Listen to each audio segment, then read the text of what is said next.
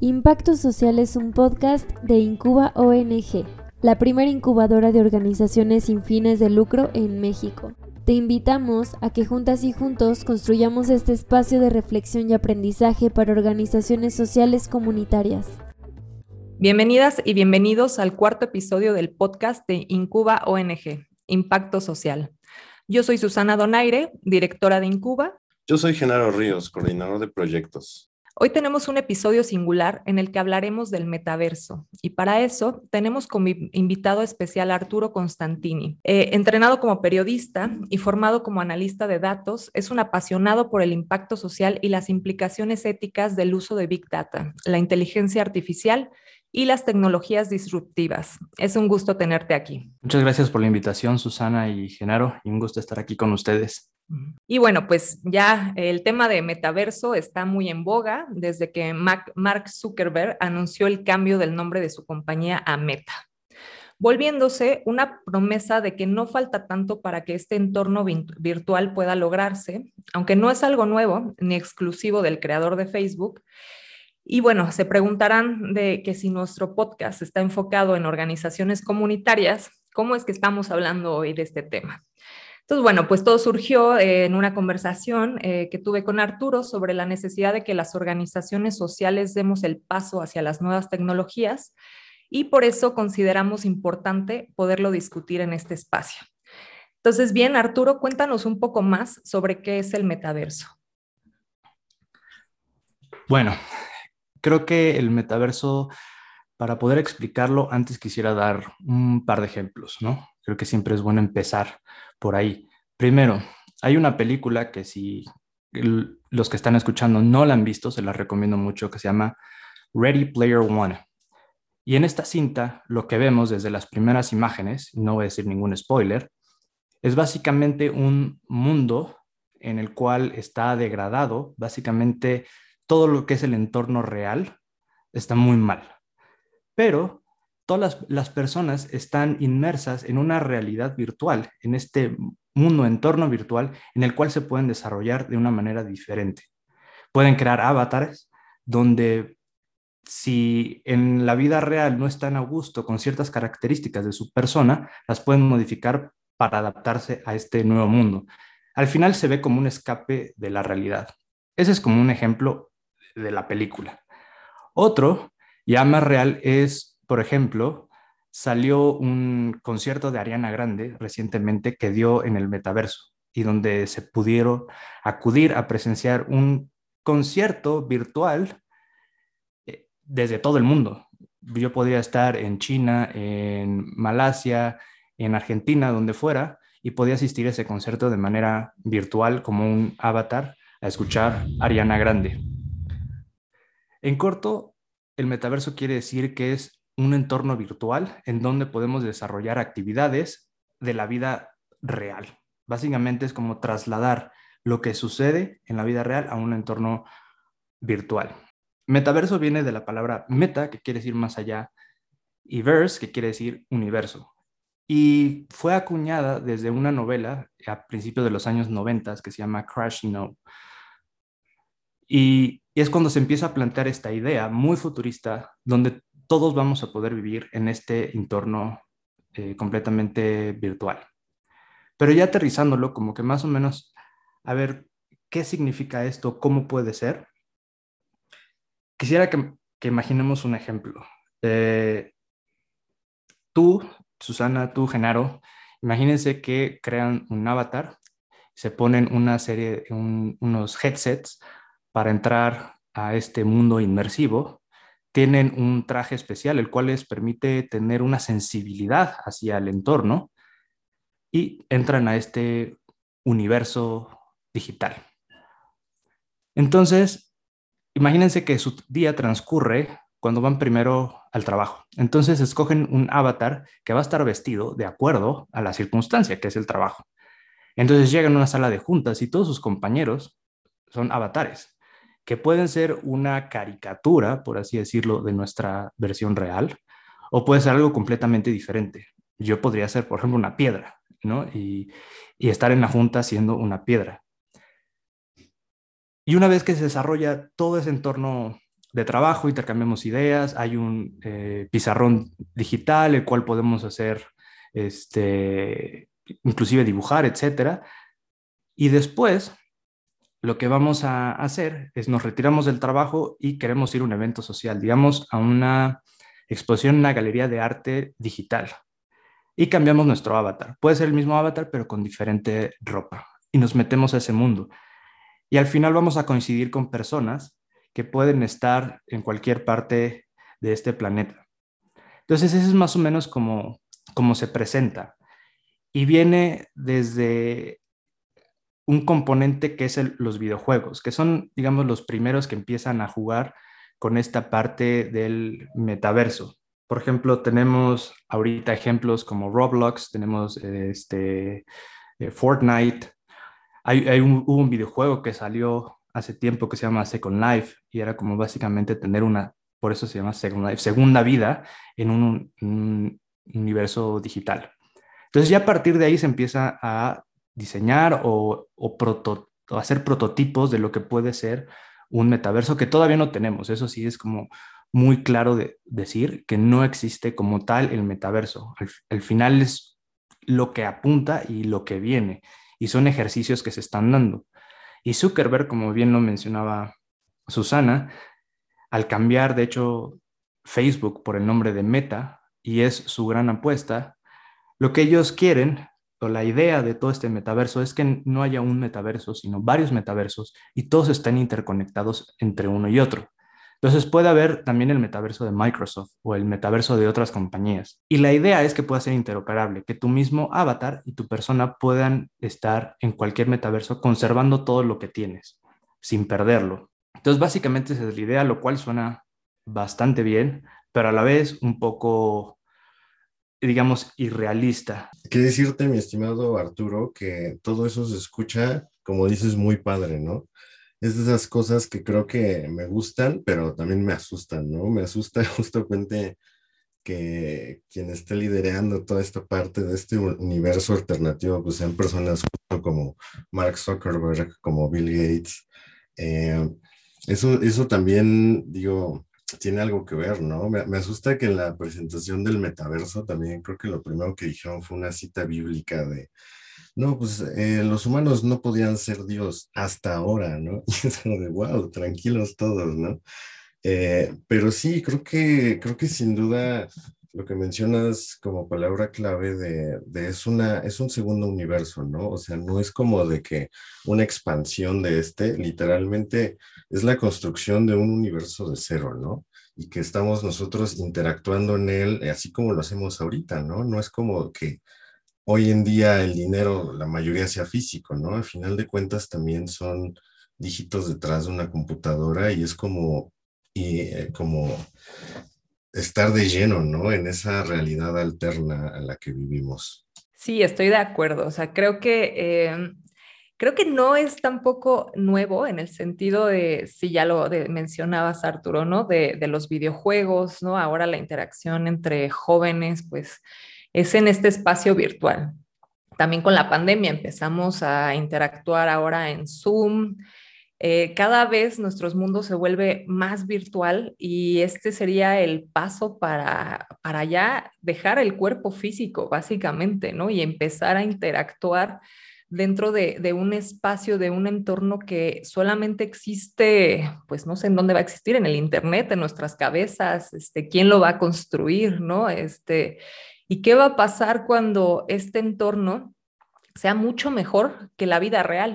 Eh, y si ya lo tenemos bien en Zoom, como que esto nos ofrece la oportunidad de interactuar, ¿no? De vernos a los ojos, de estar sentados en un mismo espacio, aunque sea eh, en, en forma de avatar, pero también preocupa las consecuencias que eso va a tener para la humanidad, ¿no? Y a mí me preocupa mucho los jóvenes, ¿no? Que si de por sí ya viven tanto en este espacio virtual, eh, ¿qué va a pasar una vez que, eh, que, el metaverso realmente exista? Si es que logra existir como eh, se lo están imaginando, ¿no? Estas compañías también habrá que ver.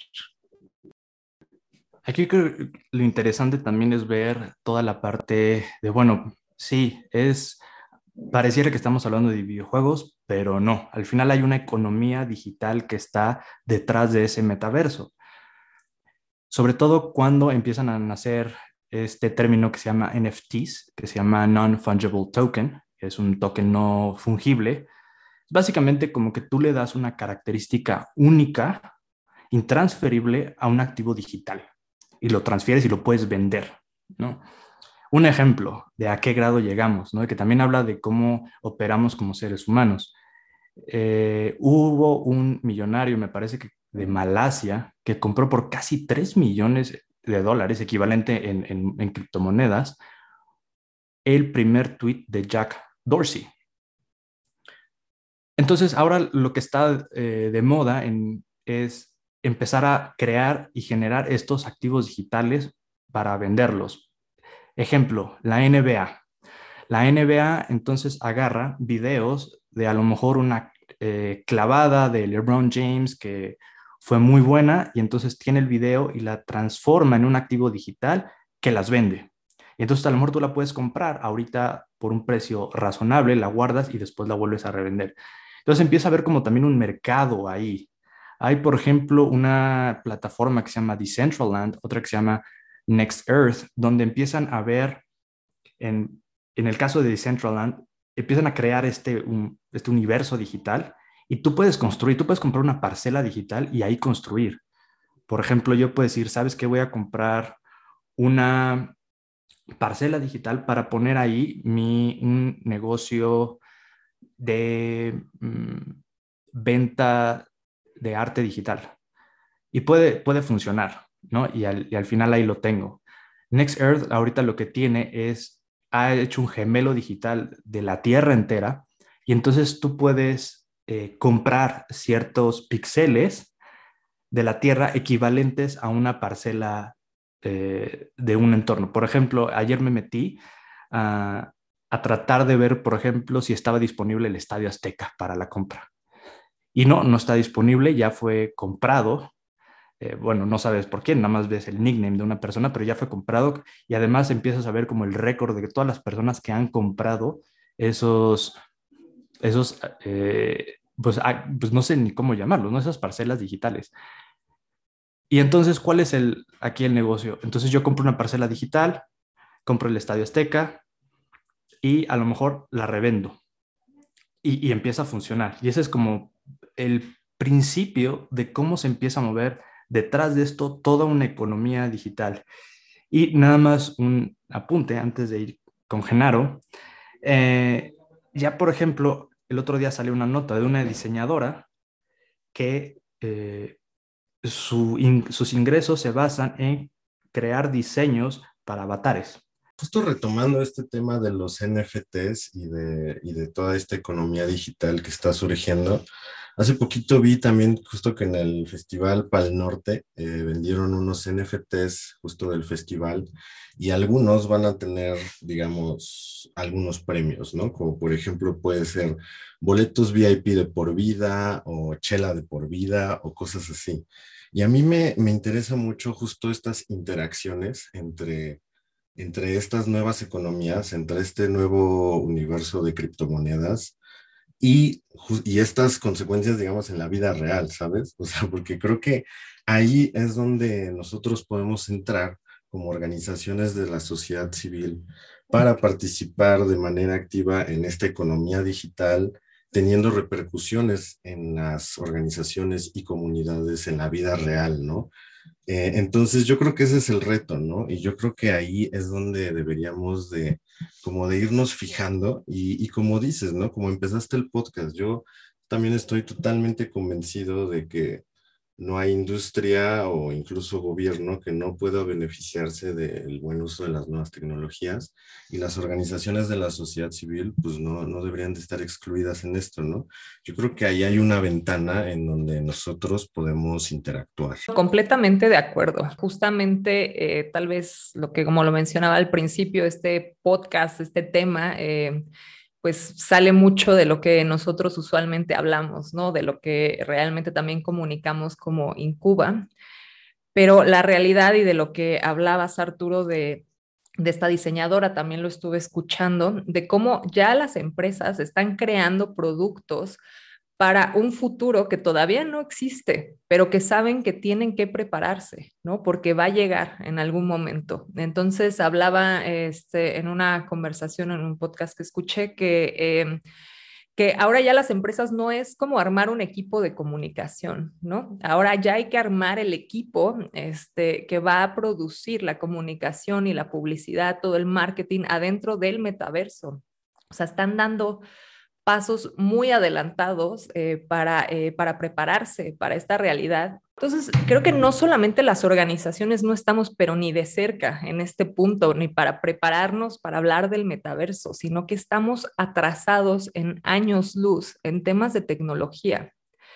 Eh, ya en un, esta es como la primera parte de un podcast dedicado a tecnología. En la segunda hablaremos más sobre inteligencia artificial. Pero eh, lo importante de esto es que creo que las organizaciones eh, usualmente no pensamos en esto, ¿no? Podemos ponerlo como excusa la falta de recursos, que sí, ¿no? Los recursos son muy limitados, pero creo que aunque los tengamos, realmente eh, no es nunca el foco de nuestro interés, ¿no? No lo vemos como algo necesario, pero si llega este metaverso y no estamos preparados, eh, van a arrasar con nosotros, ¿no? O sea, es ya un tema de alfabetización digital que si bien va a tener consecuencias, y esto me gustaría que ahora lo comentaras un poco más, Arturo, ¿cómo, cómo van a ser las consecuencias a nivel de comunidad, de poblaciones, ¿no? Eh, pero va a ser un cambio. Es como si una organización no estuviera hoy en Internet. ¿Qué va a pasar cuando una organización no esté preparada para el metaverso? Pues se va a quedar atrás, ¿no? Entonces sí es importante que vayamos hablando de estos temas y nos, y nos vayamos preparando.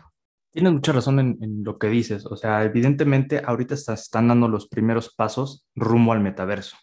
Y el acceso a estos prototipos de metaverso, evidentemente reflejan y acentúan la brecha digital que hay en el mundo.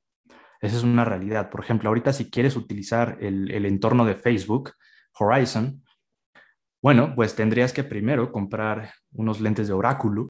Tienes que además comprar, eh, digamos, una especie de controles como, como de los videojuegos, uno para cada mano, para que puedas interactuar y moverte dentro de, esa, de ese nuevo entorno digital. Ahorita, evidentemente, no es accesible a muchas personas, pero eso no quiere decir, como dices, que, que, haya que empezar a visualizar cómo poco a poco se pueden entrar, porque pensémoslo, las empresas ahorita están reconociendo que muchas de las personas van a estar en el metaverso y tienen que saber cómo llegarle a esas personas que estén en el metaverso.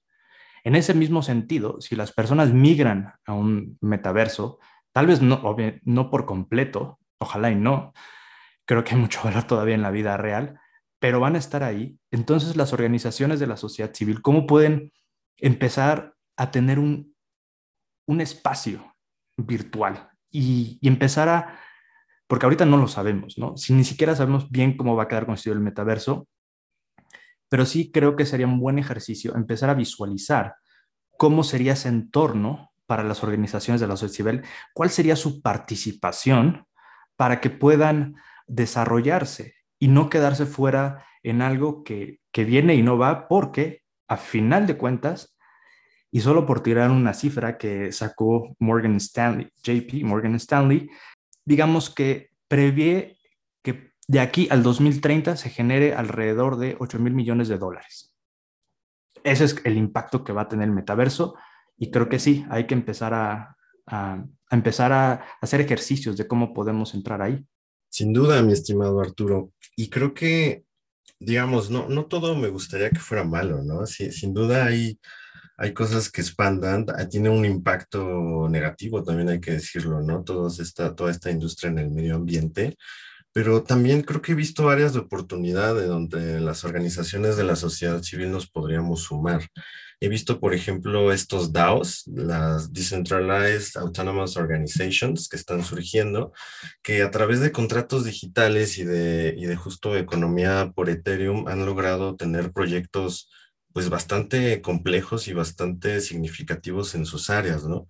Tal vez de los más famosos es este de que quisieron comprar la Constitución de Estados Unidos y luego hacer un museo, pero pues hay otro, hay otro tipo de, digamos, creo que eso abre, abre la oportunidad a esfuerzos comunitarios, a esfuerzos organizados, obviamente, digamos, con todo, con toda la educación y, y, bajaje que, que, implica saber de este tipo de cuestiones, pero que abre, abre la puerta para que organizaciones eh, y, este, y esfuerzos comunitarios puedan, puedan organizarse más allá de, de justo todas las reglas gubernamentales, de, todo lo que implica un desarrollo económico local y puedan pensar mucho más globalmente con apoyos internacionales y, y organizándolos eh, organizándonos literalmente eh, de otro tipo de, de, manera, ¿no? O sea, pensando globalmente, pensando en economías este, cripto y pensando en este tipo de, de nuevas tecnologías, creo que también abre una gran puerta de oportunidad. ¿Qué opinas, Susana? creo que es emocionante, ¿no? Yo, yo soy todavía de esa generación inter en donde cuando crecí no había internet o apenas eran los primeros vestigios de internet, de computadoras, entonces estuve en ese lado de no, eh, pues de no, de no estar como en la vida digital y después eh, verlo, después de todos estos años, lo que hemos crecido, ¿no? Eh, todas las oportunidades que nos ha dado, pues no podemos dejarlo fuera, ¿no?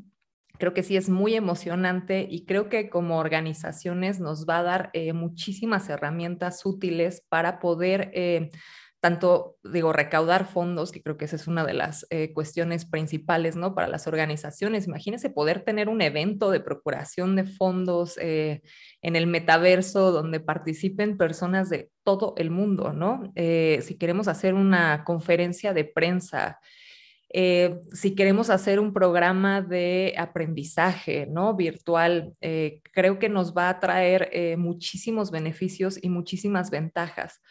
Pero lo que tenemos que pensar hoy como organizaciones de la sociedad civil es en el desarrollo social de las comunidades que se van a quedar fuera.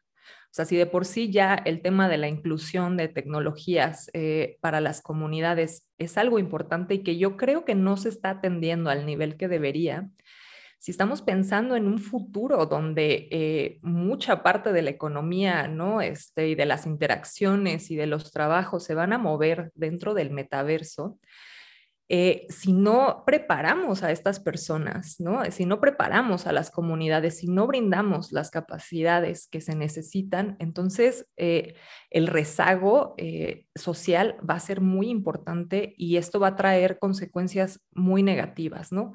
que no tienen que ver con el metaverso, sino tienen que ver con la capacidad que tenemos como sociedad y como gobiernos de poder incluir a todos para que estas tecnologías sean en beneficio del bien común.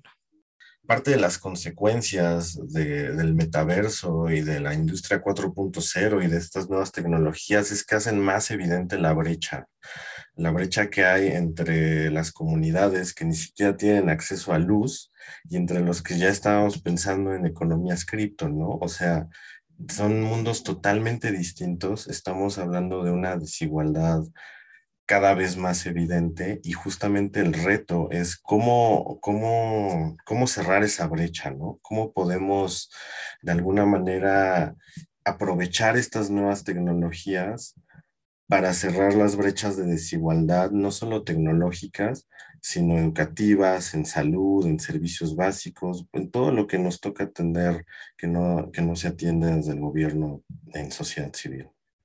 Sí, creo que lo, lo que están tocando es un punto crucial en este tema, en el contexto de organizaciones de la sociedad civil, porque, y más allá de que el metaverso y lo que estamos hablando sea un incentivo hacia las organizaciones, decir, bueno, nosotros no podemos participar en este nuevo entorno, debería ser como un incentivo y sobre todo hacer un empuje hacia la adopción de nuevas tecnologías. Y sí, hay que empezar en ocasiones desde cero, desde el, hecho que no haya acceso a Internet. Ese es punto número uno. Después que hay una alfabetización digital. Estamos empezando con lo básico, ¿no? Ya después tiene que ser porque con el metaverso vienen una serie de conceptos que, como hablamos, NFT, blockchain, eh, Web3, todos estos conceptos van a ser del uso diario. Y es importante empezar a diseminar todos estos conceptos, porque en el momento que llegue y que entonces las organizaciones de la sociedad civil puedan subirse, se van a encontrar con que tienen que recorrer un camino imposible de alcanzar. Y segundo punto que quiero destacar que es muy importante, lo comentó Genaro, sobre todo es, y, Susana también, la parte de globalizar el impacto que puedan tener organizaciones pequeñas, porque eso es lo que va a suceder. O sea, el, metaverso es, de hecho, como se dice, es la nueva frontera del Internet, es lo que sigue. Entonces, si en ese mundo puedes interactuar con personas de todo el planeta, de una manera que es mucho más atractiva, más dinámica e inmersiva, a diferencia de, por ejemplo, una llamada de Zoom, entonces hay una, creo que, oportunidad donde todas estas organizaciones puedan empezar a buscar, inclusive, ¿por qué no? y lanzo aquí la, cuestión, porque no va a haber un metaverso, y eso es cierto, y, la idea es que no sea un metaverso controlado por un ente nada más, sino varios metaversos, ¿no? Que la organización de la sociedad civil tenga la capacidad posteriormente de crear su propio metaverso, ¿no? Bueno, justamente yo te iba a lanzar de vuelta esa pregunta, ¿no? Este, ¿cómo podemos prepararnos como organizaciones? ¿Cuáles son los pasos que necesitamos dar para que poco a poco vayamos llegando a eso? Para que no nos agarre eh, en curva y, podamos también, como bien dices, apropiarnos eh, y también ser parte de quienes lo construimos, ¿no? No solamente espectadores que de un momento a otro van a tener que aprender a hacerlo y, subirse al tren. Le contesto esa pregunta con una analogía de, que me parece bastante ilustrativa y puede aplicar igual aquí. En, un congreso de ciudades inteligentes estuve platicando con un italiano que fue el, creador del código de Google. Y entonces, hablando con él, le decía, oye, ¿cómo podemos transmitir este concepto tan complejo de Smart Cities a las comunidades? ¿No? O sea, si de por sí ya Internet o ciertas tecnologías básicas son difíciles, bueno, hablar de Smart Cities suena como muy futurista, ¿no? Y él me decía, bueno, mira, tú no puedes llegar a una comunidad y decirles, van a ser smart, ¿no? Y la tecnología les va a solucionar la vida y vamos a ser así, etcétera, porque a partir de ese momento que tú te vayas a lo macro, generas un distanciamiento entre las personas, entre la comunidad y, y tú, ¿no? Tienes que aterrizarlos a ejemplos muy concretos y que puedan ver el beneficio. Y me decía, por ejemplo, yo en mi caso, ¿qué haría? En una comunidad agarro una cuadra y esa cuadra la hago smart. Que ellos puedan ver los beneficios y entenderlos a menor escala y a partir de ahí, cuando vaya escalando el proyecto, es más fácil entenderlos. Entonces yo creo que ese es un, buen acercamiento de empezar desde lo básico. Si uno llega con las comunidades y dice, bueno, es hora de sumarnos al metaverso, desde el inicio me va a decir, bueno, ¿qué es eso? ¿No? Yo, vaya, no tengo este, servicios a lo mejor básicos en la comunidad y, me estás hablando del metaverso o una organización pequeña que diga, bueno, estoy batallando con recursos y me estás hablando de, cuestiones donde yo veo que ahí está Mark Zuckerberg, Bill Gates, eh, grandes empresas como Coca-Cola, etcétera, y, y, dónde juego yo, ¿no? Entonces creo que nos tenemos que bajar un poquito y empezar a dar pequeñas pruebas de cómo sería y que lo puedan ver. Entonces creo que por ahí sería un punto de, arranque de, para que se pueda entender y ver los beneficios, porque al final de cuentas de eso se trata. Las personas tienen que ver los beneficios, si no es una idea, conceptos etéreos que carecen de sentido alguno para muchas personas, a menos que puedan ver realmente cuáles son los beneficios para ellos como organizaciones. Entonces, creo que ese sería un muy buen punto de partida. No sé cómo, cómo es que ustedes lo ven, ¿no? Pero ese es el punto, o sea, ya ni siquiera hablemos de metaverso. de la sistematización de datos, ¿no? O sea, no estamos eh, ni siquiera eh, preparados como para los primeros momentos en, lo que, en los que se vaya construyendo esto. Entonces, tenemos que partir de capacidades muy básicas. Y, pero ¿cómo, eh, cuál sería el primer paso? O sea, ¿qué, ¿qué tenemos que hacer como organización? No solamente hablando del metaverso, sino para poder entrar en este mundo digital que es mucho más avanzado, ¿no? Es mucho más avanzado de hablar si nosotros estamos en redes sociales y tenemos nuestra página web, ¿no? Sino, eh, esto ya es otro nivel, ¿no? Y entonces, ¿qué hacemos para dar el primer paso a ese nivel? ¿Qué es lo que necesitamos? Para mí el primer paso es muy claro y es lo que yo he visto, perderle el miedo a la tecnología. Digamos, de una manera, sensibilizar a las organizaciones de los beneficios de la tecnología y de alguna manera buscar elementos que se puedan acercar a estas organizaciones, que lo puedan ver en acción y que no es algo que debe ser ajeno a las organizaciones y que no es un lujo y, y que al contrario es una necesidad y que poco a poco eso les va a traer de alguna manera beneficios. Eh, y el impacto, yo creo que eso sobre todo, que la tecnología les va a ayudar a generar un mayor impacto en las labores y en las actividades que realicen. Yo creo que la adopción de nuevas tecnologías también va relacionada a los recursos con los que cuentas para adquirirlas, ¿no? Eh, tenemos que, que ser conscientes y también apoyar ese tipo de iniciativas para brindar conectividad y a partir de estos recursos desarrollar habilidades, ¿no? Ah, yo me he, topado con proyectos muy padres en el cual, por ejemplo, se le enseña a una comunidad desde cómo prender una computadora hasta cómo programar en Python, ¿no?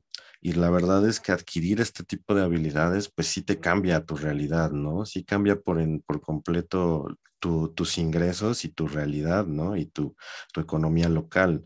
Entonces, yo estoy convencido de que, de que se puede, estoy convencido de que hay, de que hay oportunidades en cualquier cambio y este no es la excepción, pero creo que también debe de ir acompañado de justamente de, de, de, otro tipo de cuestiones, ¿me explico? O sea, si no hay, digamos, de entrada salud, si no hay alimentación, si no hay otro tipo de cuestiones básicas, desarrollar este tipo de habilidades va a ser complejísimo, ¿no? Y claro que las debemos de tomar en cuenta, pero también como, pues, como lo estamos diciendo, ¿no? El metaverso viene, las nuevas tecnologías vienen, estemos o no preparados para ellas. La verdad es, eh, y es hasta triste decirlo, ¿no? O sea, no, no tenemos resueltos eh, muchísimos problemas básicos, estamos en un país donde la mitad de la población vive en pobreza y estamos hablando de estos temas, ¿no? Este, pero justamente es cómo eh, logramos que no siga eh, existiendo como un mayor rezago, ¿no? Y cómo estas comunidades pueden beneficiarse económicamente y que eso a su vez traiga también eh, otro tipo de desarrollo, como es en educación, como es en salud, como es en derechos, ¿no? Este, simplemente hasta derechos a la tierra. Eh, a través de la inclusión de estas eh, tecnologías. Y me recordaste mucho cuando dijiste lo de eh, que les enseñan hasta lenguaje en Python. justamente también estaba escuchando alrededor de este tema de que antes, pues, ¿no? Escribir en una máquina, este, o sea, en una máquina de escribir era la habilidad que necesitabas para ser este, secretaria, ¿no? En los 60 Después, ya cuando empieza todo el tema de las computadoras, ya das por hecho de que sabes escribir en un teclado, ¿no? Y que en las generaciones futuras el lenguaje de la programación va a ser algo que se dé por sentado. Entonces también, eh, pues no solamente son las comunidades, ¿no? También es, eh, son los, somos nosotros, ¿no? Por lo menos yo no sé programación, este, y también los adultos mayores y, cómo eh, esta inclusión va a ser eh, pues tan necesaria, pero también va a ser difícil. De acuerdo. Justamente creo que estamos, o sea, estamos preparándonos para trabajos que todavía no existen. Y uno puede observar, incluso en las comunidades más rurales de, de este país, cómo pues igual ahí la gente tiene celulares, ¿no? Y se comunica e, y tiene Facebook y, tienen, o sea, bajan a, donde tengan señal para poder comunicarse. O sea, digamos, es parte de, es, parte de nuestra realidad y no es ajena a este tipo de comunidades. Sin duda, se les complica mil veces más, ¿no? A este tipo de, poblaciones el acceder a, a buena tecnología, el tener las capacidades tanto económicas como en recursos de infraestructura para acceder a todo este tipo de tecnologías, ¿no? Entonces también creo que ese es un punto que, deberíamos de, llamar la atención, ¿no? O sea, eh, este tipo de, nueva industria va a llegar, pero va a, a, enfatizar el rezago en las comunidades que ya de por sí estaban vulnerables, ¿no? Y la, y creo que parte clave de lo que tenemos que hacer como organizaciones de la sociedad civil y en, nuestro, en nuestra labor de ser vinculadores y desarrolladores de lo local es ver estas, qué oportunidades más allá del rezago pueden tener estas comunidades para aprovechar estas nuevas tecnologías, conectarse con el mundo, desarrollar su economía local y así poder tener una mayor incidencia en sus proyectos y en sus metas. Dos puntos. Uno es eh, que creo que, bueno, no, no mencioné, pero es importante. Al final, de repente pensamos en este metaverso como una cuestión utópica y descentralizada y todo va a estar muy bien. Sin embargo, si algo nos enseñó el Internet es que cuando llega estos entes tecnológicos como Facebook, Microsoft, etcétera, entonces ya esa descentralización se diluye, ¿no? Que ahorita es la promesa del metaverso y la Web 3, ¿no? Habrá que ver ahí y sobre todo que los comportamientos nocivos de la vida real se van a trasladar también al metaverso. No quiere decir que hay un filtro en el cual todo lo tóxico que tenemos nosotros como sociedad no va a llegar allá. Ese es como un punto que hay que tomar en cuenta al considerar el metaverso. Y otro, y es una pregunta que me surgió ahorita y, y se las quería hacer, es cómo ustedes visualizan recaudación de fondos vía criptos. Hemos tenido algunos eh, acercamientos ¿no? con, con empresas eh, que justamente te ayudan a, recaudar fondos a través de cripto, pero eh, operan principalmente en Estados Unidos, ¿no? O sea, no, no es un mercado que aún esté en México. Y creo que hay mucho desconocimiento, incluida yo, ¿no? En cómo funciona y pues tendremos también, ¿no? O sea, y, verdaderamente lo hemos pensado, escribimos un blog sobre eso pero desde ahí creo que, estamos atrasados y, pusiste un buen punto sobre la mesa, pero me parece que Genaro tiene un poco más de información que yo sobre eso. Más que información son ideas, porque creo que, creo que estamos entrando a un terreno pues bastante inexplorado, ¿no? Yo lo que he pensado al respecto son desde cuestiones muy básicas, desde por ejemplo hacer algunas colaboraciones con artistas digitales para que nos donen su trabajo hacerlo un NFT y lo que se recolecte, pues que sea para impacto social en vez de para lucro, ¿no? Creo que eso es algo como muy básico, pero creo que puede ir de ahí hasta lo que ya habíamos comentado de un DAO, ¿no? O sea, si hay un DAO para, para hacer un museo, ¿por qué no un DAO para rescatar una reserva natural, ¿no? ¿Por qué no un DAO para desarrollar un modelo alternativo de educación en una escuela, donde sea, ¿sabes? Porque realmente puede ser donde sea, se puede procurar donde sea y los contratos pueden ser digitales de gente de donde sea, ¿no? Entonces yo creo que este tipo de esfuerzos colectivos eh, vale la pena echarles un ojo. Ahorita se están, están haciéndose pues para puras cosas que tienen que ver con lucro, ¿no?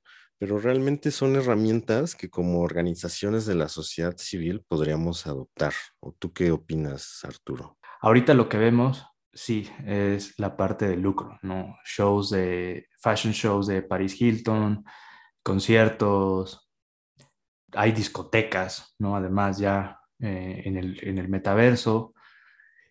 Y entonces, desde esa óptica, uno diría, bueno, eh, como organizaciones de la sociedad civil no tenemos cabida ahí porque no es nuestro entorno.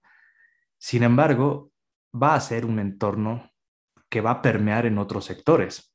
Ahorita lo vemos como la parte de lujo, de juego, pero el trabajo eh, va a terminar también ahí.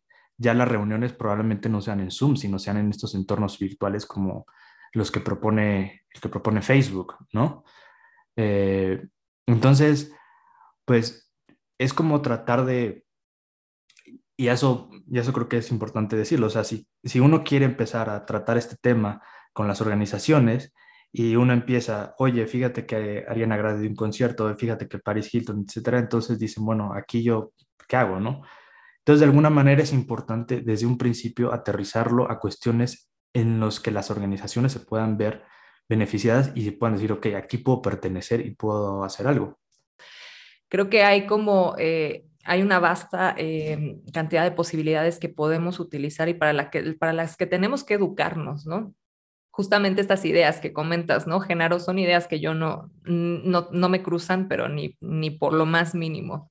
Eh, pero también quería eh, retomar, Arturo, lo que estabas comentando del tema de eh, que también vamos a pasar cosas negativas, ¿no? Al metaverso. Y también eso creo que me dejó pensando que pues también van a empezar a haber problemas, ¿no? También van a haber cuestiones de derechos humanos, de protección de la privacidad, tal vez de acoso digital. también va a haber problemas sociales que se van a tener, que atender desde ahí, ¿no? Y también entonces van a tener que surgir organizaciones que, eh, puedan prever estos, estos temas y generar metodologías y herramientas que ayuden a disminuir los riesgos y también a poner un cierto control y un cierto contrapeso a las empresas y a los gobiernos, ¿no? Que pueden utilizarlas eh, para fines que no necesariamente van a ser beneficiosos para la sociedad. Entonces también hay, obviamente, pues sí, un tema de, ética y de problemas que en sí el metaverso va a tener que eh, va a tener y que las organizaciones van a tener que eh, empezar a lidiar. Creo que ahí tocas un tema muy interesante, porque no solo es cómo van a migrar estas organizaciones al metaverso, sino además que las propias condiciones del metaverso va a ofrecer una nueva oportunidad de generar un nuevo tipo de organizaciones que atiendan a los problemas que van a surgir en ese entorno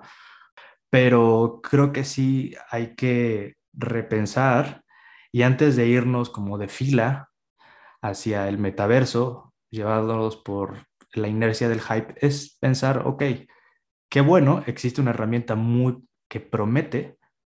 Por otro lado, también es una herramienta que lo mismo que con las redes sociales, que prometían una cosa, derivó en otra.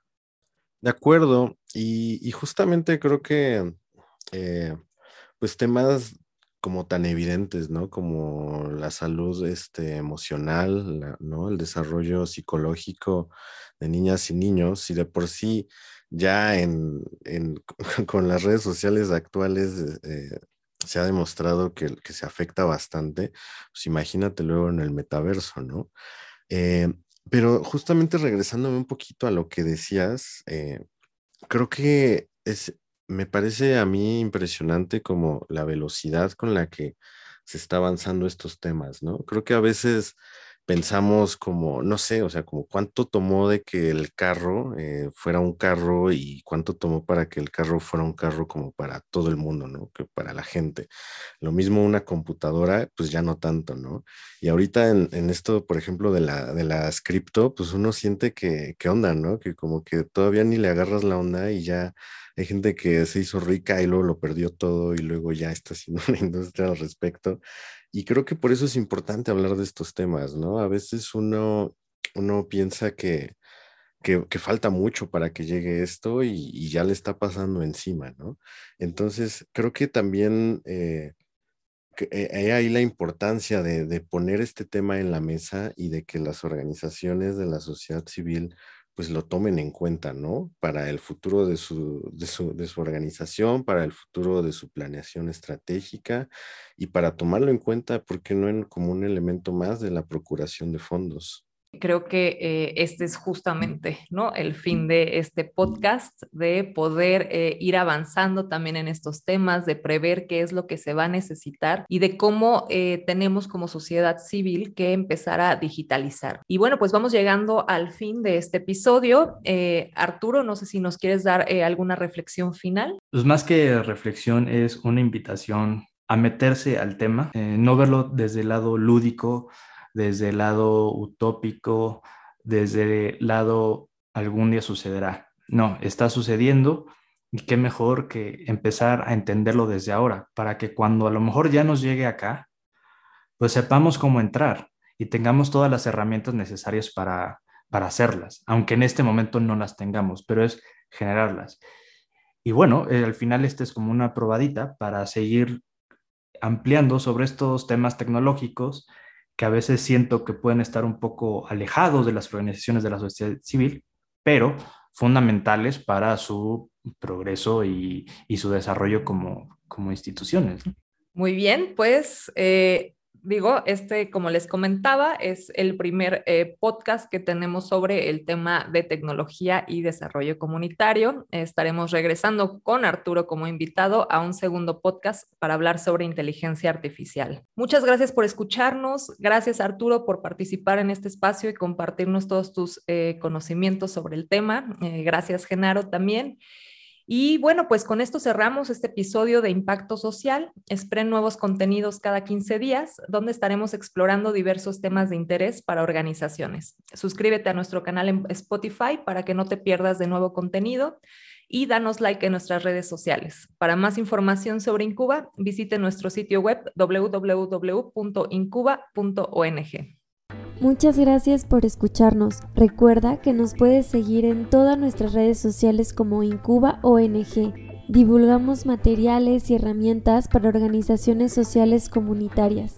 Incuba ONG es un multiplicador de acciones sociales.